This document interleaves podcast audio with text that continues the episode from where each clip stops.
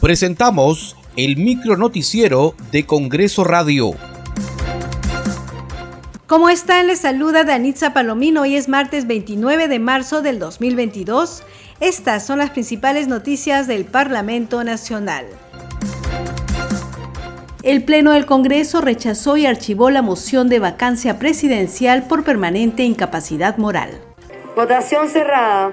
Han votado a favor 55 congresistas, en contra 54, 19 abstenciones. No ha sido aprobada la resolución que declara la vacancia de la presidencia de la República por la causal prevista en el inciso 2 del artículo 103 de la Constitución Política del Perú. En consecuencia, pasa al archivo.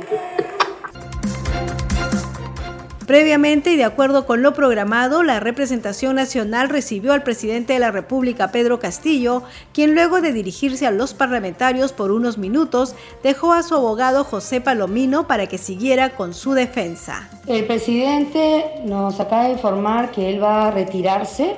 Normalmente el protocolo, el presidente debería de acompañar a su abogado, pero él ha pedido retirarse Así que eh, por una excepción vas a retirarse.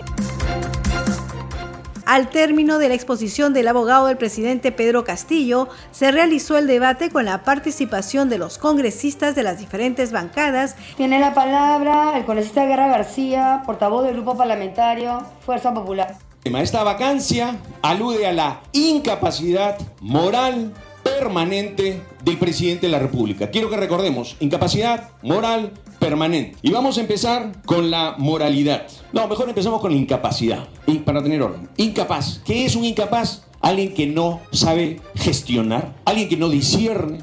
Tiene la palabra el congresista Cerrón, como portavoz del Grupo Parlamentario Perú Libre. Este obsesionado obstruccionismo viene perjudicando enormemente al país de manera antipatriótica con la incansable pretensión de vacancia presidencial que no pasará. La ciudadanía sabe cuál es el verdadero motivo de la vacancia. Quieren seguir saqueando al país, encubrir la corrupción de gobiernos anteriores y seguir gobernando al país con los mismos de siempre como lo han venido haciendo por décadas para beneficio de pocos y de espaldas al pueblo. Hoy a las 10 de la mañana sesionará el Consejo Directivo en la Sala Miguel Grau del Palacio Legislativo. Muchas gracias por acompañarnos en esta edición. Nos reencontramos mañana a la misma hora.